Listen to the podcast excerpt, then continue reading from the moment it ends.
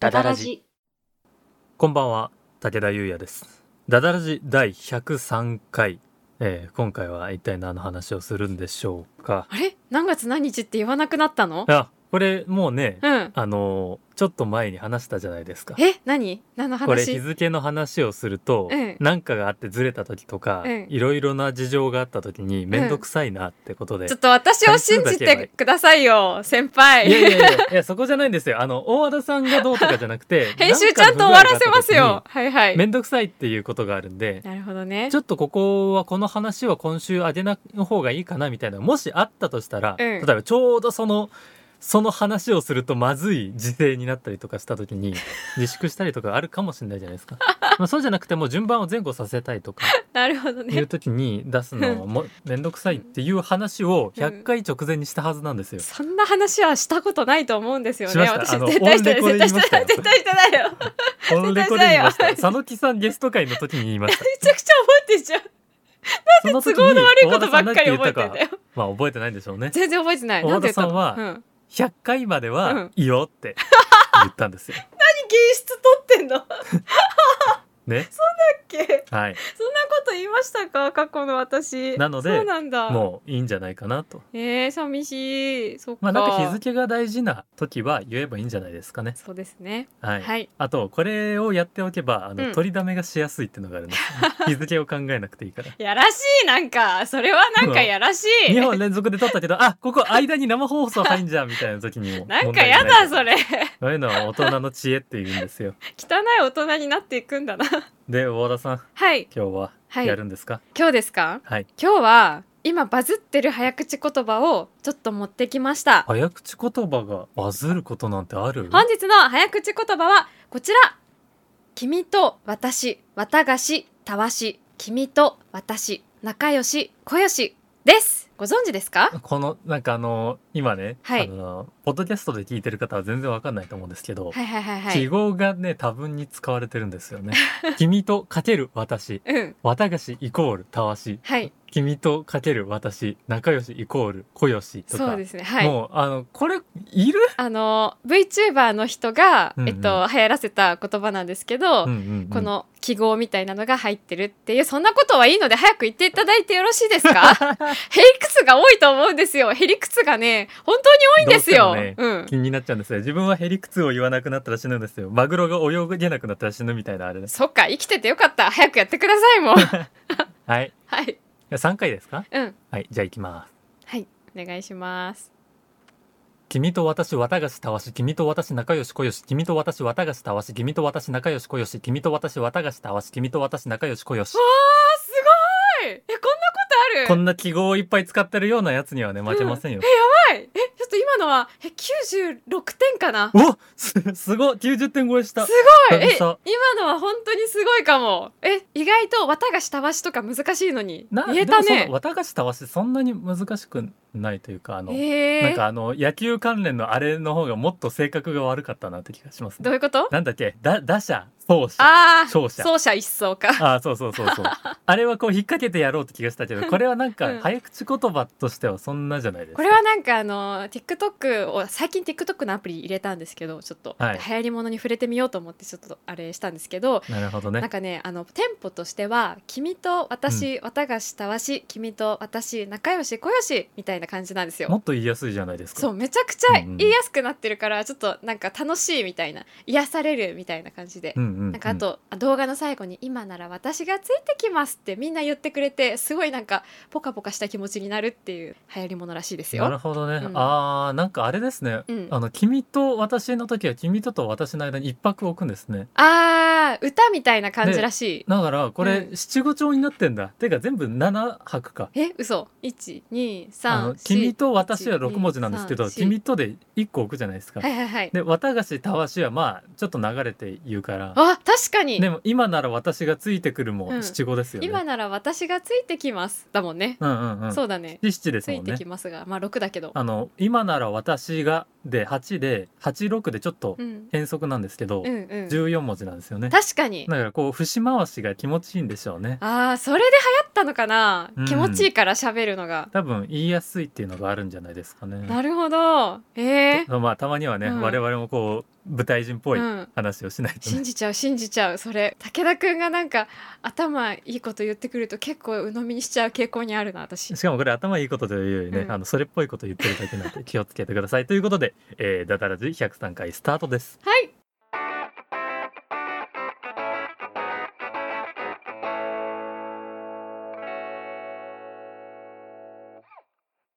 えー今ですねあの、大和田さんがうんあのオフレコのところでうん鼻を噛んでまなんしでそういう恥ずかしいこと言ってくんのなんでバラしてくんのもた、うもう花粉症がね失礼な出るみたいですね来てますちょっと花粉症やばくないですかえ花粉症仲間の人いますかタダリスの皆さんの中いでやー自分もねあの、うん3月から5月ぐらいにかけてあーはん、うんうんだから多分杉とヒノキあたりなのかな一番辛いやがつ最近来てて、だからまだこの時期のはね、うんまだ発症してないんですけどそうなんだ結構来てる人いるみたいですね お。花がやばい取れそうあの花粉症の薬って、うんあの毎回その出る前から予防的にはいは飲いみ始めないといけないって言うじゃないですか、言うでも毎回出てから飲む羽目になりませんあれ無理じゃないあれ無理ですよね無理だよねだからえなんかこれ毎回不意をつかれまこすよれねうまくできてる人いるのかなその花粉症の薬サイクルうまくなんか回せてる人、うあんもういるだのかかねらあれじゃないですか日付決めちゃうんじゃないですか あーなるほどもあう1月15日からもう飲むしちゃうあんじゃないですかだいたい同じぐらいに飛ぶからってことそうそうそうやばそんな人いたらすごいな偉いなあそれあーあそうだなんかね、はい前なんか友達であのアドビだったかななんかアドビはい、サブスクではい2年ぐらい使って、その前とかに携帯だ、うんうんあの2年使ったら自動更新みたいになってまた2年ってなっちゃうから、はいはいはいその前にあの Google でアラームをかけてく人いた。えら偉ーいよねあのサブスク 系のあの更新の時期をちゃんそうと忘れないように変えられるようにしそておうく自動更新にしえてら何千円とか取られないようにやってる人いて、えらい で私もそれを見習ってあのアドビの更新を、あのちゃんとメモっておくようにしようって思ったあー、うん確かにもうあれだもんな、うんネットフリとかアマプラとか、うん年間のやつがうんいつ払ってんだっけってのも大体ね曖昧になってきてる気がする国保ぐらいのつもりで支払ってしまってるよそうそ うそうそうもうなんかね払う払わないといけないものぐらいの感じで年金みたいな感じで、ね、そうそう年金と国保の感じそうそうそうあと住民税そうそうそうそう あの一年に一回住民税がすごいわかる設定するんだよなでもそうなってくよねいそやうーまあね今やね、うんあれじゃないですか、うんインターネットとかのインフラは、うんほぼ水ガスとかと同じって言われてるじゃないですかあー水ガス電気なんかそして w i f i みたいなだなるほどねから前にね、うんあのなんか無人島に持ってくとしたらネットフリがいいんじゃないかって話になりましたけど、えネットフリあれば暇しないじゃないですか確かにそうだけど w i f i とかいろいろどうすんの、うんネットフリーって時点でもうネットフリーが見れることは確定してるんで、なるほど大う丈わそそれチートだなそれめっちゃ ずずるくない 夫ネッそトフリーだれったらあのサバイバル系の番組とかあるじゃないですか そうサバイバル系その番組で無人島そどうにれかす見んだたよらあなるほどこうやってロープを作ればいいんだなとかをこあ、まあ、そっかそっかあのライフハック系の番組とかあるかもしれないもんねうそうそうそうそうちょっとだから納得しちゃうなんかそういうふうに言わ一れると人でそのいろいろサバイバル術を身につけてうんあの焚き火とかしてちょっと寂しくなったらゆるキャンを見 てこうあ今キャンプをしてるんだってこうソロキャンなんだなっていうので自分をごまかすっていうやばなるほこどれね最強だと思うんですよ皆さんもね、うんあのぜひうん誰かにうね、無人島に何持ってくって聞かれた時は、ネットフリックスって言ってみてく ださいあのすげえ面倒くせえやつだと思われると思うそうだねさあということでね今回は雑談会でございます、はい、まあ、前回は雑談会だったけどねなんか今日はあれでしょ読んだ本の話をしたいんでしょそうそうあのー、うん今まだね読んでる途中の本なんですけど、うんうん、うん、あのー面白い本に出会いましてあはのエキストラバージンの嘘と真実キャンダルにまみれたオリーブオイルの世界っていうあなんかセレブの不倫劇みたいなそういうこと違う違う違う違う 違うのキャンダルって言った時点でそうだと思うのちょっとダメです、いね、やいやいやいやオリーブオイルって話してんだからオリーブオイルの話に決まってオるリーブでオしイルの話全然聞こえなかったんだよね今の題名ょながんだったんですかエキストラバージンって言われたらオリオリーブオイルじゃないですか聞いたことないですかあるけど、はいあるけれどもうん、はいそれえそれはどういうことこれはねあのもうなんだろう概要を言えばわかると思うんですけど、はいはいはいその食品偽装とかの話なんですよあーそれでかあのーイタリアとかで、はいはいはあのいエキストラバージンとラベルで名乗ってるけど全然その要件を満たしてないのが、うんまかり通ってしまっているっていうはあないうるほのど。とかを、うんえーいろいろこの著者が足でうん調べた話なんですけど、うん、えエキストラバージンオリーブオイルって普通のオリーブオイルとどう違うのこういろんなねあの厳しい条件があるんですよ。あの、へー一応法で定められてるらしいんですけど、イタリアとかではマ。ジですごあっのこういう条件を満たしてないといけないとか、はいはいあの脂肪酸がうん何パーセント以下でとか、うんえー一番搾りでとかが決まってるらしいんですけへど、ーその法の強制力が緩くて、うんあんまり意味をなしてないっていうあのでーオリーブオイルにまつわる話をね、うん一冊の本にまとめたもので,、へでーこうなんだろう歴史的に見たオリーブオイルうんがどう扱われてきたかとか、はいはいはいはい神話の中でも、うんあの重要視されてきたりとか、うん宗教にも、うんうんあの用いられたりとか。うんっていう話がいろいろねまとめられてるんですけどこれが面白いんですよ。なんかさちょっと初歩的なこと聞くとさ、はいエキストラバージンオリーブオイルじゃないものをエキストラバージンオリーブオイルですっていうことってなんか意味があるのあのそっちの方は箔がつくしそっちの方が買ってもらえるじゃないですエか。キストラバージンオリーブほ略してエキストラって言うけど、いエキストラの方が以下高いんエだ キストラ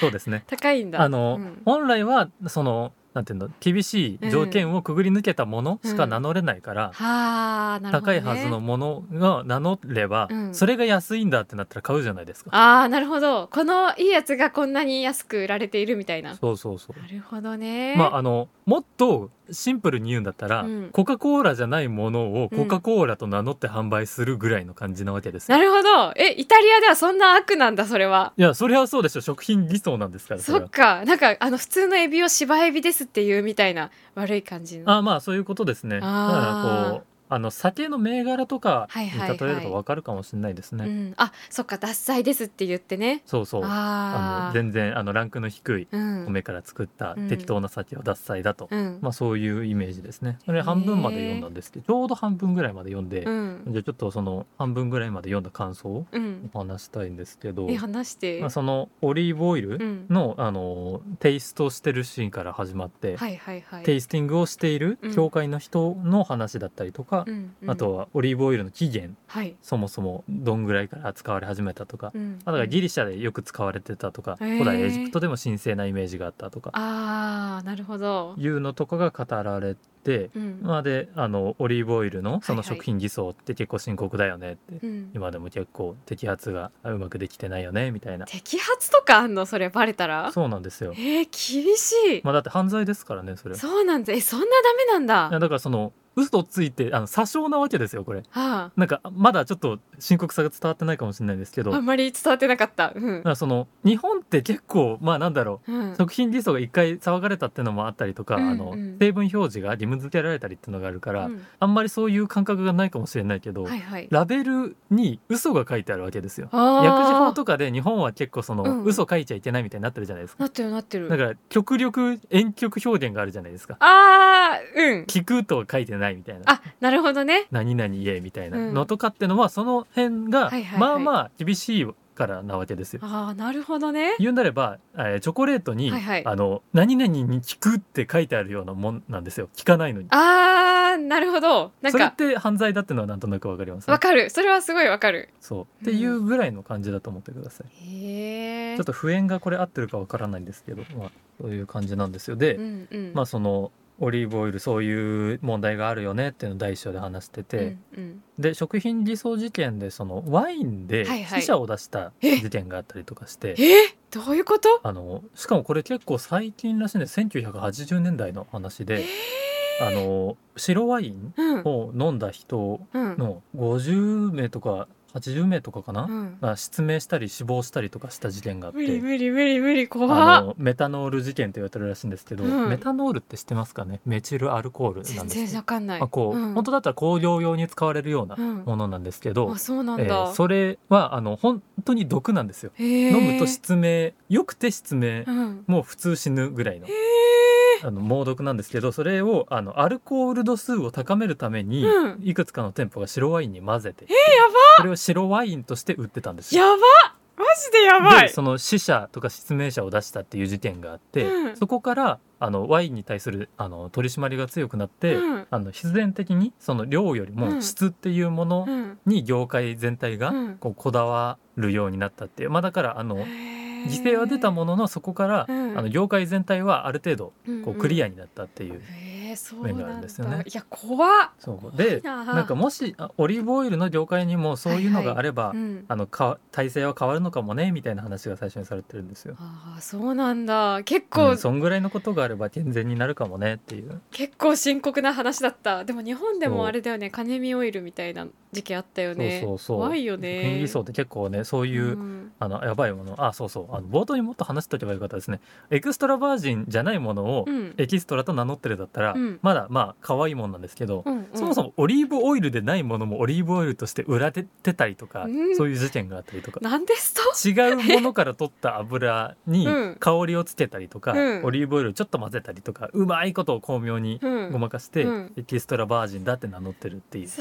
うなんか思ってたのと違うそうなるほどそんぐらいのがあるんでまあ、うんそりゃ摘発もされるよなっていう。えー、そうなんわだかると思うんですけどなんかそっちのオリーブオイルじゃないものをオリーブオイルに似せるっていう作業の方がさらに大変な気がするけどそれの方がコストが少ないとかなんのかな、まあ、あの価格がさすがにうん違うんでしょうね。いやーえー、そうそっかでまあ、えーなんだろう第2章ではそのなんていうの、はいはいはい偽装をしたあうのん大手オリーブオイルの会社の男に会ったりといか、やーへまーあそのマフィアうんがオリーブオイルの偽装に手を出した話だったり とかイタリアっぽいそうですごいそのマフィアにも不謹慎だけど会いに行ってんだよね。そのうんもうもうその元締めもあのオリーブオイル業界からもうんう手を引いたから、うんであもうあの聞かせてほしいんだったらもう全部洗えたら話してやるよっていうふうに言って勇気あるな めちゃくちゃ作者の人が肝っ玉座ってるんだよな そこまでするんだもうオねリーブオイルのためにいろんなことすごいねなんだよなこの人そうなんだ情熱がある人なんだねそうで、うんあの第3章ではその、はいはい宗教とかうん神話とかうんに用いられたオリーブオイルのイメージみたいのを語ってて、ええまあ、だからそのアテネであの、うんうんもう本当に昔の話だけど、うんその戦争で更地になったところに、うんオリーブがうん自生してうんうんうん復活したってところから神聖なイメージがついて、こへうー神木となって今でも守られてたりとかそうなんだ、まあ、そもそもオリーブオイルって、うんあのかなりいろんなところで広く使われてて神聖なイメージもあるし、うんギリシャととかでアスリートが体に塗ってたりとかしたりあもしてみたいーななるほど話とかオリーブオイルをめぐった、うんうんあの戦争の話だったりとか、そんなのもあるんだそうすごいそもそもその想像以上に深かっ需要がた高すぎるんで、うんあのな燃料にも使われるし、はいはい体に塗るのにも使われるし、うんまあ、なんか薬うんとして使われたりとか、うんうんで食用にも使われるっていうんで、うんうんもうほぼ通貨ぐらいの貴重さがあったみたいなんですよね。はあへえ あのユリウス・カエサルとかもはいはいなんか誰かにその罰を言い渡した時に、うんあのいくらいくらの罰金か、うんいくらぐらいの,、うんあのオリーブオイルを奉納しろっていうふうに言ったりしたはあ記録があったりしてあはいはいはい、通貨としてうん成り立つぐらい貴重だったらしいですそんね。なことあるんだすごいな ちょっと私がちょっとオリーブオイルのことを舐めすぎてたそうそうあの、うんすごいんですよオリーブオイル。すごいそんぐらすごいいな密接で重要なものだったっていう話とかうんがあって、まあうあんの一時期はうん神聖なものとして扱われつつも、うん呪いに使われる道具としてもうん蔑まれたりとか、えー、そうなんだあの魔女狩りの時に、うんあのオリーブオイルを持ってるだけで、うん魔女と認定されたりっていうなんなんで時す期はもあったらしくて。あのあその魔女のあの、うん呪いの薬うんの溶媒として使われてるっていうイメージがついたりとか、は新しくあてすごいなただそのう時になひんだあの家計にうんしたりとかするときに、うん聖なる油としてオリーブオイルかけたりしてるんいですやよ。もうわけわかん ないもうわけわかんな何いが何だかななんんですなんよ。だ本あマジでそれはありなんだってい当なんだう。本当にどう違うねんそれはもうそんなまあ、性別したものなんでね別なんでしょうけど、の見てわかるわけないじゃんねまあ、そういうなんか歴史的なものとか宗教的なものを扱った後に科学としてのオリーブオイルなんかこ飛うんだねオリーブオイルをうん科学的に分析している人とかの話が出てきて。うんうだかんらそのオリーブオイルの効能、うまあんだから抗酸化作用とかいろいろ言われてますけど、うんうんがんに予防の効果があるんじゃないかとかあーいうのをこう科学的に分子構造からうんオリーブオイルってどういう構成でできてんだろうってはあじゃあその効果があるのはどういうものなんだろうっていうのを研究してる人の話とかあ、まあ、オだリかーらブこオイルこはの成分の中でね、うん、オリーブオイルの歴史から打って変わってオリーブオイルの科学、くみたいな話がは出てきてあへえでその匂いとかうん香りとかを研究してる人が、うんうんあのオリーブオイルうんをなんかの回でその配られて試飲した時の感覚が、うんうんこれあれだなイブプロフェンのこの喉がグってなる感じに近いなとなんでだろうと思っていろいろ研究してうんうん分子構造とか解明したら、うんイブプロフェンとは違うアプローチで喉の炎症を抑える効果があるっていうのが分かったりとかしてえオリーブオイルにオリーブオイルに含まれてうるん一部の成分ですけど、はいはいはいだからオリーブオイルをこう生でグッと、うんあのちょっと飲んだ時って、はいはいあの喉に刺激があったりとかピリってする感じがするんだそうそへう、えっていうのはそういういう効果があったりとかまああのオリーブオイルにそれが多分に含まれてるかどうかは分かりませんけど、はいはいそういうのがあったりとかっていう、まあなんか科学的にオリーブオイルをうん見ていくっていう動きをうん見て、うんで最後にその高品質なオイルっうんてどういう風にできてんだろうみたいのうをん子どもたちに教える先生が出てくるんですよ。へえそうなんだうんなんかオリーブオイルってものにうん親しんでもらったりとか、うんうんじゃあどういう風に違うんだろうっていうのを教える人が出てきて、はいはいはいその人が著者とお酒飲んだりとかしてオリーブオイル博士とそうそう、うんでエキストラバージンっていうのがラベルのための、だけの言葉になってしまったなみたいな憂いたりしてなるほどねで最後に、はいはいまあ、その人もやっぱりそのメタノール事件みみたいなことが起こればいいとは思ってるんだよって著者に言うんですよ、うんうんうんそしたら業界も変わるんだろうけどねうんでもねうんオリーブオイルでもすでにそういう事件は起きてるんだよってその先生は言うんですようんスペインで、うんプラスチックの製造に使われるような毒性の強い有機化合物うをんいろいろ手加えて、うんオリーブオイルとして販売して、うんあの2万人以上が被害を受けたっていう事件が起きてたらしくていつしかもそれがメタノール事件が1986年なんですけどうんそのオリーブオイルの事件は1981年おおその時にもうすでにそういう事件が起きてたんですよね。おおなるほどしかも神経障害とか自己免疫疾患を患うぐらいの結構怖っ大きな事件が起きてるんだよでうも、んまだオイル業界って変わってないよねなんでだろうねっていう引きで、うん第4章終わってそこまで読んだんですよえー、自ちょ分っとなんで次まで読んでないんだよ ちょっと教えてよは、し かもその次の第5章のタイトル読みますね、うん第5章工場生産されるオリーブオイルなんだとうわーこっから その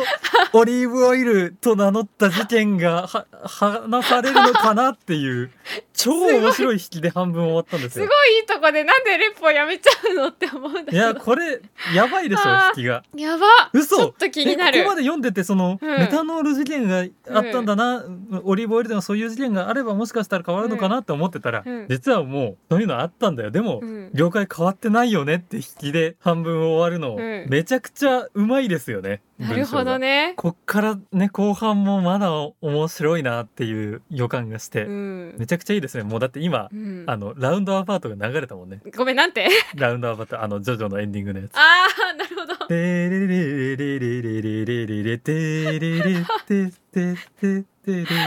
だったでしょ言われたらわかるうんそう だねオリーブオイルにも事件が起っていたテレレテ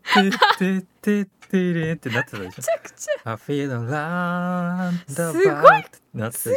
ゃ沼にはまったじゃんやばオいイルの第5章のタイトルまで引きに使ってる感じがめちゃくちゃあーいいですよねということで、うんあの気になった方はねうんぜひエキストラバージンの嘘と真実、はいはい、えートム・ミューラーのね、うん本をぜひ読んでみてください。あーすごい面も白うい後半はねあなたの目で確かめましょう、第5部第5部じゃない第第5章 見たらさちょっとあの、はいオフレコで教えてほしいちょっとレポしてほしい武田くんがねその、めちゃくちゃそのオイルについて興奮して語ってる姿を私はちょっと見たいからう、んまあちょっとね、うんあの読んだばっかりでかなり高揚してるんで、うん細かいとこ読み飛ばしちゃってるかもしれないんですけうんど、うんうんまあ今話したようなのが前半の内容でしたね。自分でだったら絶対に取らない本だったうんうんうんううんん、やっぱねそういう本をね人におすすめしてもらうって大事ですよね、うんなんか自分では手に取らないけど、ん聞いたら面白そうだなみたいなうって、んなんでぜひね皆様あのおすすめの本とかあったらもうどしどしねお便りいただければ武田くんに興奮しして語ってもらいたい本とかタイトルだけ送ってもらえたら武田くんが読みます ので、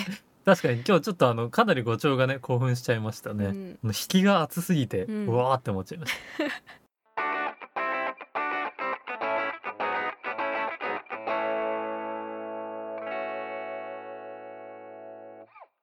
この番組では皆様からのお便りを募集しておりますはい二人に相談したいお悩み最近あったいいことこんな企画をやってほしいなどなどどんなものでも構いません構いません番組説明欄に投稿フォームのリンクがございますのでラジオネームとお便りの内容を入力してお送りくださいお送りくださいまたツイッターでハッシュタグダダラジオをつけて感想などをツイートしていただけますと励みになりますぜひぜひご活用ください皆様からのお便りご感想をお待ちしておりますお待ちしております第三部まで見たお第三部完第しま三した部か感した ちょっと今日は喋るかどうか迷ったんだけど一瞬だけ話させて、はい一瞬でいいから、はい少しだけでいい のお願いああすごいなんかあ の俺の話を聞けみたいなあのさはいあのさ第2部でさはい主役を張ってたジョセフがさはい第3部に入ってさ50とか60のさうん大人になってさ、主役の隣ぐらいのポジションを張ってるのやばくない、暑いですよねめちゃくちゃときめかないしかもあの年取ったジョセフすごいかっこいいめちゃくちゃいいですよねおーかなりね、うんロー・ジョセフはねあの、うんシリーズ通しての人気のキャラですからねもう一番の推しかもしれないロージョセフ、まあ本当にかっこいい、ね年を取ってもそのなんだろうね抜け目なさとか、うん頭の回転の速さみたいなのはうんうね、んうんうこんそう、抜けなかったりとかそうなんですよあとねそあのさ第2部でさちょっとなんか、はいあの痛い目見た時にさうんシーザーと喧嘩しちゃった時のこととかをちょっと踏まえてあ若い子たちを見ててどうするみたいなさ、シーンとかもあって、結構ねそれが胸熱っていう感じでしたうんうんね。うんあーかつこう好ねお茶目な感じとかはねそう抜けてなかったりとかきちょそうだっとわがままみたいなところとかね、めちゃくちゃいいですうよんねすごいもう第3部通してもう本当に大好きになってしまいました。いやーちょっ とねうん あ、の一部ずつなんかねあのダダラジのハッシュタグつけてツイートしてくださった方も、あの、はい多分一回じゃ終わらないんであの、うんぜひ一部ずつ時間をかけてうん、あの語っていただきたいですみたいな第話をね、 3部がですね一番いいところがはいスタンドですよ ね。うんそうねやっぱスタン戦闘の見栄えがねすごいですからねねめちゃくちゃときめかないね。うんあの表現がね当時にしてはとってもね先進的で、斬新だよね、うんなかなかないなと思ってもうめちゃくちゃなんか一番興奮したなっていう感じがありました、第3部。うんうんうんうんでなんですけど、こうはいでなんだけどね、はいあのさ、はいあの欲しいスタンドない考ああえないねえもうそれはねもう10周じゃ数えきれないかな何周したん だろうもうその話はもうさあのあのジョジョファンの人何人かさ友達で何人かってかいっぱいいるんだけどさ、うんうんもうその人たちに「ジョジョ見た」って連絡するとさ、うんもうその話何回もしするわみたいな話うをんうんね、言われてでもさやっぱしたくないちょっと、うんうんうんなので今月ってか来月のお便りテーマはこちらにしますえ欲しいスタンド なるほどねはい欲しいスタンドえっとあったらいいなと思うスタンドでお願いします、はいえーっと、はいこれは作中に出てくるスタンドですかあーえっとね新しいの考えても大丈夫です、うんうんうんうんあとさちょっと新しいスタンドちょっと生み出したくないそれはねみんな考えますねあの、うんで、はい多分ねジョジョ好きな人がやりがちというか、はいはいはいそういう気質の人が多いなってのはあの、うんなんだろう、完璧なもの出したがらないっていう。あかるこういうところに弱いよね、み たいな。のをやっぱ作りたいですよね。そうんのあの非属性が水に弱いみたいなやつでしそょの無敵なものを出してもつまんなくて、はいはいはいはいこういうのでどううまうんく自分の有利なうん状況にするかみたいなのがスタンドバトルの面白いところですからね。すごいわかるそう、うんあのねスタンドを使いようとしてね、うんこの状況においては最強みたいなね、徹徹底してますからね敵もね基本的うに。わかるえ武田君はさ自分だったらどんなスタンドが欲しい、いや前にねあの能力は考えてないんですけど、うんうん、こうスタンド名ってああはい、 3部はまだあれかタロットとかエジプト神話とかですけど、うんうん、だんだんあの3部の終盤とか、はいはい次の4部5部あたりって基本的にこう、バンド名とか、はいはいあのアーティスト音楽アーティストあかーら取るんですよ、うん、名前をあイ。ンタビューで見たかもそうだよねうんうんだからそれで言うと、うんあのバンド名とかで、うん自分のだったら超嬉しい名前は、うんユニゾンスクエアガーデンですね、かっこいいすごいかっこいい超かっこいいでしょユニゾンスクエアかガっーこデいンい。ちなみにそれは能力は何なんだろうねユニゾンスクエアガーデンの能力わかんないけど多分あの人の形してないですよねしてないあのなんか立方体がいくつかあああわるよかるわうなスタンド像なんだろうねすかる集合しろってなんかなんかカシャンカシャンカシャンってなりそうなやつでしょそうそうそうそうわすごいいいなバンド名でそうなるってめちゃくちゃいいねそうなんであの自分のスタンドは、えーユニゾンスクエアガーデンですわーすごいいいなんだろうオフィシャルヒゲダンディズムとか何なんだろうねえー、ヒゲダンは なくヒゲダンはない何だろう ヒゲダンは能力ヒゲダンはどなうくいうない能力なんだろううんスタンド名として一番ないまである な多分なんか運命の人関係でスタンドあるんだろうねいやーオフィシャルヒゲダンディズムはスタンドじゃない よそれはダメだよ なさすぎるよ、 なさすぎたねでもすごういんなんかそれありえないものも含めちょっと考えたくないですかいやいいですねなんかこのこの感じ、うんいいな徐々にハマった人の感 じめちゃくちゃいい何かを私秘なんめかてるなあの能力欲しいですねあのスタンドがあの全てを猫にできるみたいなスタンドがいいです 強っめちゃくちゃ強くないそれめちゃくちゃ強いスタープラチナとかもすごいなんかでかい猫ちゃんみたいになるんですよすごい強くないですかなんか二次創作に出てきそうな能力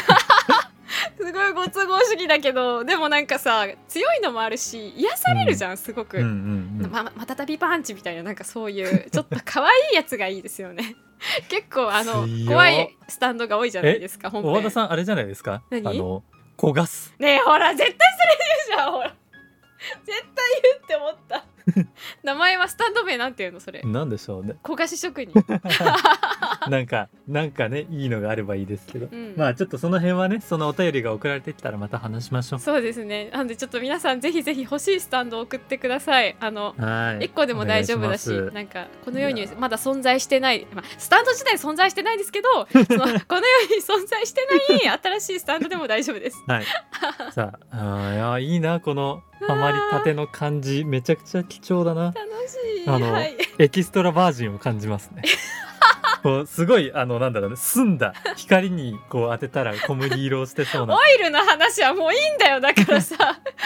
たのは分かったけどはものすごい純粋さを感じましたとい うことで、えーそろそろお時間でございます。いえー、ダダラジ第103回も、えーいろいろなお話をしてお送りいたしました、はいえー次回はねちょっと大和田さんのね持ち込み企画があるそうなので、楽しみにしておりますが、さあといういうことで、えー今週のお相手は武田優也と小和田あずさでした